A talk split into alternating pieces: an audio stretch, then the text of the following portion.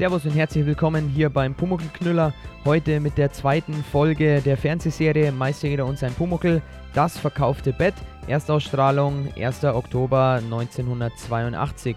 Ja, wir haben wieder den bekannten Vorspann, den wir schon in der letzten Folge angesprochen haben. Diesmal sehen wir aber Pumuckl, wie er mit den gelben Buchstaben des Intros interagiert.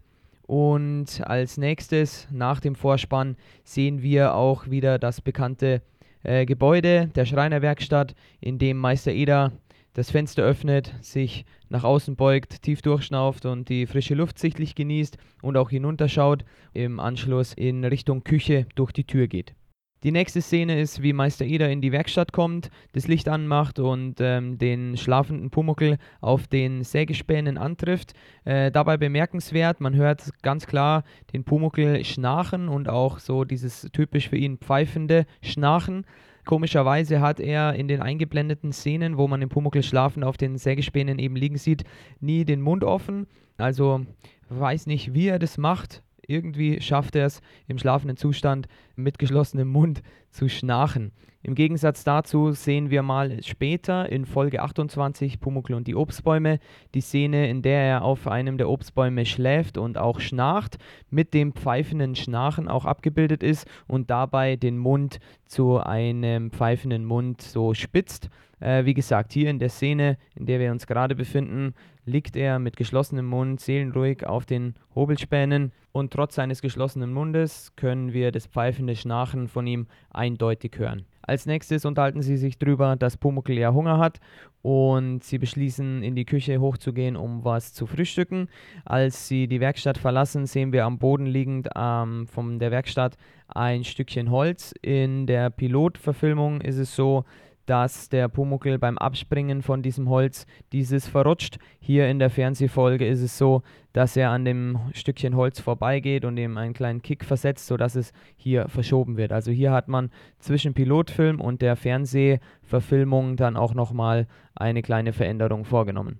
Die beiden gehen dann nach oben, dabei ist das Thema kurzzeitig die Treppe die der Pumuckl aber mit Bravour meistert und darüber auch sehr, sehr stolz ist und sagt, dass es kein Problem ist, ähm, die Treppe zu gehen. Und oben in der Küche sehen wir, dass bereits der Frühstückstisch gedeckt ist. Das scheint der Meister in der Zwischenzeit schon gemacht zu haben und zwar bevor er den Pumuckl eben geweckt hat. Und oben am Frühstückstisch gibt es dann die nächste Herausforderung für den Meister Eder, nämlich dass das sämtliche Geschirr ja für den Kobold im Endeffekt zu groß ist. Kommt dann auf die Idee, den Kaffee beispielsweise im Eierbecher zu servieren. Dabei wird zum Spaß vom Pumuckel äh, deutlich gekleckert. Das gefällt ihm natürlich super. Ebenso aus dem Marmeladenglas äh, direkt mit den Fingern zu essen. Des Weiteren gibt es noch einige Herausforderungen für die beiden da oben, die lösen sie aber recht liebevoll im Umgang miteinander. Dann wird noch thematisiert, dass der Pumuckl eine starke Abneigung gegenüber Waschen an sich hat und auch gegenüber Käse, zumindest als ihm der Meister Eder Käse anbietet, ähm, benennt er das als faule Milch und reagiert sehr, sehr abweisend dem gegenüber. Das wird auch in den weiteren Folgen immer wieder mal thematisiert. Im Hintergrund sehen wir eine Küchenuhr hängen, die zeigt durchgehend 7.25 Uhr an, also so könnt ihr es mal zeitlich ein bisschen einordnen, zwecks Frühstückszeit. Wenn ihr die Szene nochmal anschaut oder auch generell Pumuckl anschaut, achtet immer wieder auf die sensationelle Gestik und Mimik von Pumuckl. Der ist wirklich wunderbar gezeichnet und sehr realistisch in seinen Dialogen und Reaktionen mit dem Meister Eder. Die beiden gehen dann wieder runter in die Werkstatt. Äh, Meister Eder möchte ja was arbeiten. In der Szene sieht man dann auch wieder den kleinen Holzscheit, den der Pumuckl vorher mit dem Fuß gekickt hat. Auch hier ist es so, dass er ihn jetzt zurück mit dem Fuß kickt. Im Pilotfilm ist es ursprünglich so gewesen, dass er davon abspringt. Im Hintergrund, als sich Eder seine Arbeitsschürze anzieht, sehen wir wieder das äh, Medizinschrankerl mit dem Aufkleber des Roten Kreuz drauf. In weiteren Szenen dieser Folge wird auch hier dieser Aufkleber dann nur noch als grauer Aufkleberrest zu sehen sein. Diese Symptomatik hatten wir ja schon in der letzten Folge von uns angesprochen, liegt daran, dass für den Pilotfilm die Dreharbeiten einfach schon vorher stattgefunden hatten und für die Fernsehfolge gewisse Szenen nochmal neu gedreht wurden, in denen der Aufkleber dann nicht mehr dort war. Eder möchte dann die Werkstatt zusammenkehren, weil es ihm nicht gefällt, wie es da ausschaut, auch mit den Sägespänen und Hobelspänen, in denen aber der Pumuckl gerne ja, liegt und schlafen möchte eigentlich. Insofern ähm, stellt sich dann der Pumuckl auf den Besen vom Meister Eder und versucht ihn daran zu hindern. Währenddessen kommt Meister Eder dann die Idee, seinem Kobold ein Bett zu bauen, woraufhin er so euphorisch ist, dass er ihn vom Besen runterschmeißt und der Pumuckl auf den Hintern fällt, den er dann auch beim Weg zur Werkbank vor Richtung Fenster sich einmal sehenswert reibt. Dann ist es so, dass Meister Eder schon äh, direkt euphorisch einen Entwurf zeichnet, sie sich beide ähm, um die möglichen Schlafplätze von allen möglichen Tieren unterhalten. Auch Pumuckl nennt es einmal Elefant statt Elefant, äh, wie er so typisch sagt. Dann entsteht die Idee des Bettes, was der Meister Eder für einen Pumuckl bauen möchte. Meister Eder zeichnet dann eben einen Entwurf auf dem Block und weil der Pumuckl direkt vor ihm auf der Werkbank steht, nimmt er auch gleich einen Meterstab, um circa die Größe vom Pumuckl abzumessen, der ihm auch einmal, ähm, als es um die Hundehütte geht, den Meterstab so einmal draufschlägt, dass er einklappt wenn wir diese Szene mal nehmen und äh, von einem klassischen Meterstab äh, ausgehen, dann können wir daraus schließen, dass der Pumuckl hier in der Szene circa 30 bis 35 Zentimeter bis zu seinen Haarspitzen groß ist. Dann erfolgt ein Schnitt und wir sehen Pumuckl, der auf dem Kabel von einer Lampe äh, schaukelt und kurz darauf gibt ihm dann Meister Eder das fertige Bett mit der Aussage, dass auch die Farben jetzt schon getrocknet sind. Und dann sehen wir erstmals das typische Pumuckl-Bett mit der blauen Farbe und den schönen Mustern drauf. Und Pumuckl möchte dann gleich Platz nehmen drin, äh, macht es auch, aber es ist ihm zu hart, sodass er dann eben die Sägespäne dann noch mit als Polsterung ähm, hineingelegt haben möchte und äh, meist jeder deutet an, dass auch noch ein Bettzeug folgen soll. Weiter geht die Unterhaltung dann nicht, weil Pumuckl unsichtbar wird, weil Frau Reiser, eine Kundin, ähm, zur Werkstatttür reinkommt. Sie wird gespielt von Katharina de Bruyne in der Fernsehserie.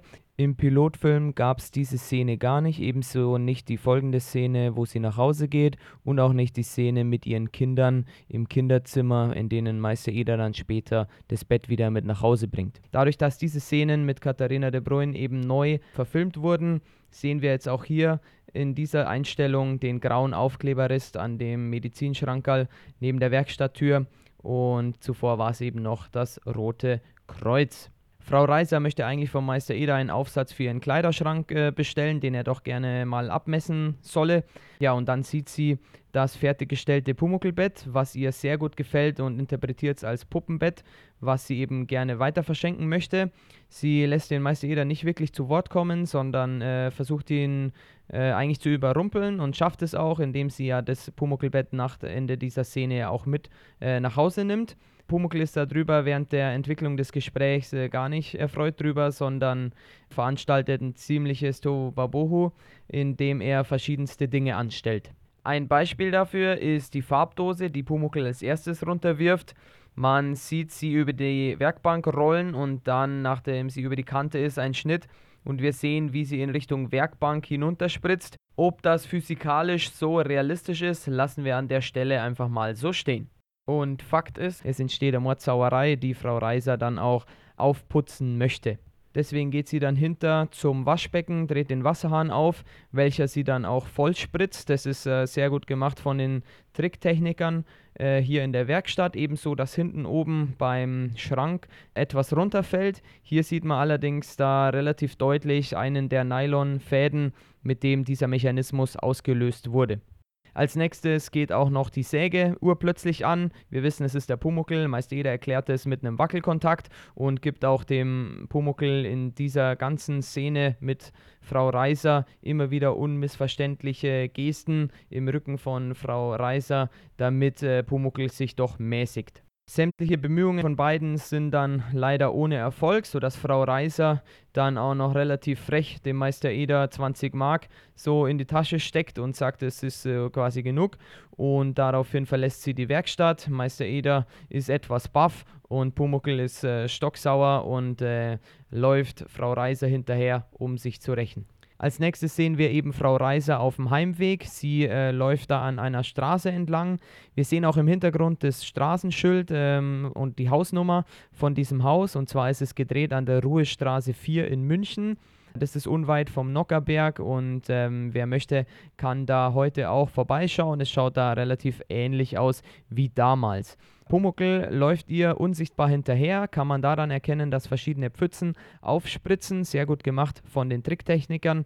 Außerdem sehen wir Frau Reiser, die mit ihrem Korb etwas äh, scheint zu ringen, also Pumuckl zieht da wohl auch daran und äh, zudem ist eine Schabernack-hafte Musik wieder eingespielt, also insgesamt eine kurze, aber unterhaltsame Szene. Wir befinden uns nun im Kinderzimmer der Familie Reiser und da sehen wir, dass Frau Reiser nach Hause kommt und ihrer Tochter Ursula das Pumuckelbettchen schenkt. Im Vordergrund sitzt äh, ihr Sohn, der etwas älter zu sein scheint und lernt Vokabeln. Die Tochter Ursula wird gespielt von Kerstin Goßmann. Sie ist äh, geboren 1970, das heißt zu dem Zeitpunkt circa neun Jahre alt. Sie wird außerdem noch in der Folge Pumuckl und die Schule und Pumuckl und das Weihnachtsgeschenk zu sehen sein. Beides Mal spielt sie da auch die Ursula. Des Weiteren hat Kerstin Goßmann noch im Forsthaus Falkenau und Derek und der Alte und noch weiteren ähnlichen Sendungen mitgespielt. Der Sohn von Frau Reiser, dessen Namen wir nicht genauer äh, genannt bekommen, wird gespielt von Stefan Kessinger. Er hat unter anderem in Nebenrollen von Tatort 1985 und auch in zwei Folgen von Polizeiinspektion 1 mitgespielt. Während er im Vordergrund versucht, Vokabeln zu lernen, spielt Ursula im Hintergrund mit ihrer Puppe und dem Pumuckelbett. Er fühlt sich dadurch des Öfteren gestört. Äh, sie macht das auch nicht gerade rücksichtsvoll, so dass sie sich gegenseitig da auch in Anführungszeichen anpöbeln. Frau Reiser kommt dann, weil beide sich auch etwas streiten und gegeneinander schubsen. Ähm, auch ganz witzig gespielt von beiden. Und als Frau Reiser dann nachsehen will, was denn eigentlich der Grund ist, äh, klingelt es an der Tür und Meister Eder kommt vorbei, um das Pumuckelbett wieder zu bekommen. Zuvor ganz witzig, dass die beiden Kinder sich eine kleine Kissenschlacht liefern, nachdem der Pumuckel ja das Pumuckelbett unter das Stockbett versteckt hat, beschuldigt Ursula ihren Bruder, dass er das Bett versteckt hätte, was dann eben zu diesem kleinen Streit führt. Beide hören auch nicht auf, obwohl es geklingelt hat und obwohl der Meister Eder als vermeintlich Fremder in ihr Kinderzimmer kommt, tragen sie weiterhin ihre Streitigkeiten etwas lautstark und dann auch mit immer wieder sich gegenseitig schubsend aus. Meister Eder misst nur etwas alibimäßig am Schrank ab, lenkt dann das Gespräch auf das Pumuckelbett, das er unbedingt zurückholen möchte. Als alle der Meinung sind, es ist verschwunden, weiß er bereits, weil ein Pumuckel ja schon etwas kennt, dass das Bett, also das Pumuckelbett unter dem Stockbett der Kinder versteckt sein muss. Bemerkenswert in dieser Szene ist der Dialog zwischen Frau Reiser und Meister Eder, als Meister Eder nämlich dann auf das Verschwundensein sagt, dass es schon möglich ist, weil es hat ja vier Viers, es kann ja und redet dann nicht wirklich weiter, sondern bückt sich dann, weil er feststellt, dass er einen ziemlichen Schmarrn gerade redet, vermeintlich für alle, die den Pumuckel nicht kennen, so wie er. Und das wieder ein kleines Detail, auf das ihr achten könnt, wenn ihr es wieder anschaut. Ja, meist jeder gelingt es dann eben, das Bett mitzunehmen. Er überredet Ursula, dass er es für ganz, ganz kurz auch haben darf, beziehungsweise es als Vorlage verwenden darf, um eben äh, für eine andere Kundschaft ein weiteres anzufertigen. Deswegen nimmt es dann mit in die Werkstatt. Wir sehen in der nächsten Einstellung, wie Meister Eder über den Hof vor seiner Werkstatt geht, das Pumuckelbettchen unterm Arm hat und zur Werkstatttür hineingeht, die nicht verschlossen ist. In dieser Einstellung sehen wir ganz gut, dass das Licht in der Werkstatt brennt. Als er dann aber die Werkstatt betritt, und das ist die nächste Szene, die dann beginnt, äh, sehen wir aber, dass er das Licht erst anschaltet. Insofern ist da ein kleiner logischer Fehler in dieser Szene zu sehen. Pumuckl freut sich und jubiliert, dass er sein Bett wieder hat, das ihm der Meister Eder mitbringt. Äh, Meister Eder nutzt aber die Gelegenheit auch, um klarzumachen, dass aus seiner Sicht das Verhalten von Pumuckl, zu fremde Leute zu laufen und so weiter, nicht in Ordnung war. Ähm, außerdem stellt er fest, dass er jetzt ein weiteres Bett bauen darf, was ihm eigentlich jetzt nicht so ganz recht ist. Und Pumuckl, einmal reibt er sich ähm, ganz witzig die Hände, das andere Mal lässt er sich in der Szene rücklings ins Bett mehr oder weniger absichtlich plumpsen, woraufhin er feststellt, dass das Bett noch zu hart ist. Daraufhin reicht ihm Meister Eder ein paar Hobelspäne, die der Pumuckl dann ähm, in seinem Bett hinrichtet. Während er das tut ähm, und ein Krummes aussortiert, kommt Frau Bauer zur Werkstatttür herein, weshalb der Kobold dann unsichtbar wird. Ja, diese Szene stellt recht sinnbildlich dar, wie so das Verhältnis zwischen dem Kobold und Meister Eder auch ist. Insgesamt sehr liebevoll und dass sie sich gegenseitig ja auch sehr, sehr mögen. Auf der anderen Seite Meister Eder auch mit einem gewissen erzieherischen Auftrag, den er da sieht, den Kobold zu erziehen. Der Pumuckel hingegen ist sich insofern keiner Schuld bewusst, als dass sein Handeln ja auch von Erfolg gekrönt war. Insofern sehen wir da eben dieses spezielle Verhältnis zwischen beiden Hauptpersonen, das ja eigentlich so für den Charme der Serie steht. Frau Bauer betritt die Werkstatt. Ähm, Im Pilotfilm wird sie gespielt von Edith Handke. In der Fernsehserie wird sie gespielt von Käthe Jennecke. Das heißt, auch hier wurden die Szenen mit der neuen Schauspielerin sozusagen dann nochmal extra aufgezeichnet ähm, und die alten sozusagen für die Serie dann überschrieben bzw. ersetzt. Frau Bauer möchte bei Meister Eder ein kleines Schränkchen für ihre Nichte bestellen, um es ihr zu schenken. Währenddessen sieht sie hinter Meister Eder auf der Werkbank das Pumuckelbett stehen und ist davon ebenso fasziniert wie Frau Reiser zuvor. Sie nimmt es auch direkt in die Hand, woraufhin der Meister Eder in ihrem Rücken äh, Frau Bauer schreit. Und ähm, da ist es aber eigentlich schon zu spät, weil sie wird direkt vom Pumuckel gezwickt. Daraufhin schreit sie einmal kurz auf, lässt das Pumuckelbett auch wieder auf die Werkbank fallen und wendet sich dem Meister Eder zu, küsst sich selbst einmal auf den Handrücken und dann geht es weiter, dass der Pumuckel um eben zu verhindern, dass sie weiter argumentieren kann, das Bettchen direkt mitzunehmen. Ähm, schmeißt er einmal die leeren Kanister an dem Fensterchen, wo er später auch seinen Geheimgang dann hat, äh, direkt neben dem Medizinschrankerl bzw. Telefon herunter. Daraufhin ist sie auch erneut abgelenkt und erschreckt sich. Des Weiteren sieht man dann den Ofen mit Rußwolke direkt rausstauben. Auch da ist der Pumuckel dran, um eben die Diskussion und Argumentation von Frau Bauer zu unterbrechen, was ihm auch gelingt, woraufhin sie sichtlich erschrocken sich ähm, auch Richtung Ausgang bewegt, bei Meister Eder dann nochmal endgültig ähm, klar macht, dass sie eben das Pumuckelbettchen dann eben für ihre Nichte auch haben möchte und daraufhin verlässt sie fürs Erste die Werkstatt, woraufhin sie noch anmerkt, dass sie eben ein Kopfkissen und eine Bettdecke machen wird ähm, als sie dann ganz kurz die Werkstatttür hinter sich zugemacht hat, kommt sie gleich wieder rein und sagt, ah, mir ist noch was eingefallen. Und äh, da fällt ihr ein, dass sie noch zwei weitere Nichten, nämlich Zwillinge hat. Und dass Meister Eder doch ihnen auch noch ein, jeweils ein Pumuckelbettchen schreinern solle. Ja, Meister Eder ist zuerst ablehnend, äh, sagt aber dann als Vorschlag, dass äh, wenn Frau Bauer für ihn eine Zudecke und ein Kissen für die entsprechende Größe macht, dass er ihr dann auch drei Bettchen dafür machen wird. Lustig ist dabei, wie Frau Bauer, also Käthe Jennecke, auch antwortet, nämlich mit einem extrem runden Mund. Also das mache ich doch mit Freuden. Und als sie dann draußen ist, atmet Maiseda einmal tief durch und seufzt auch äh, herzlich.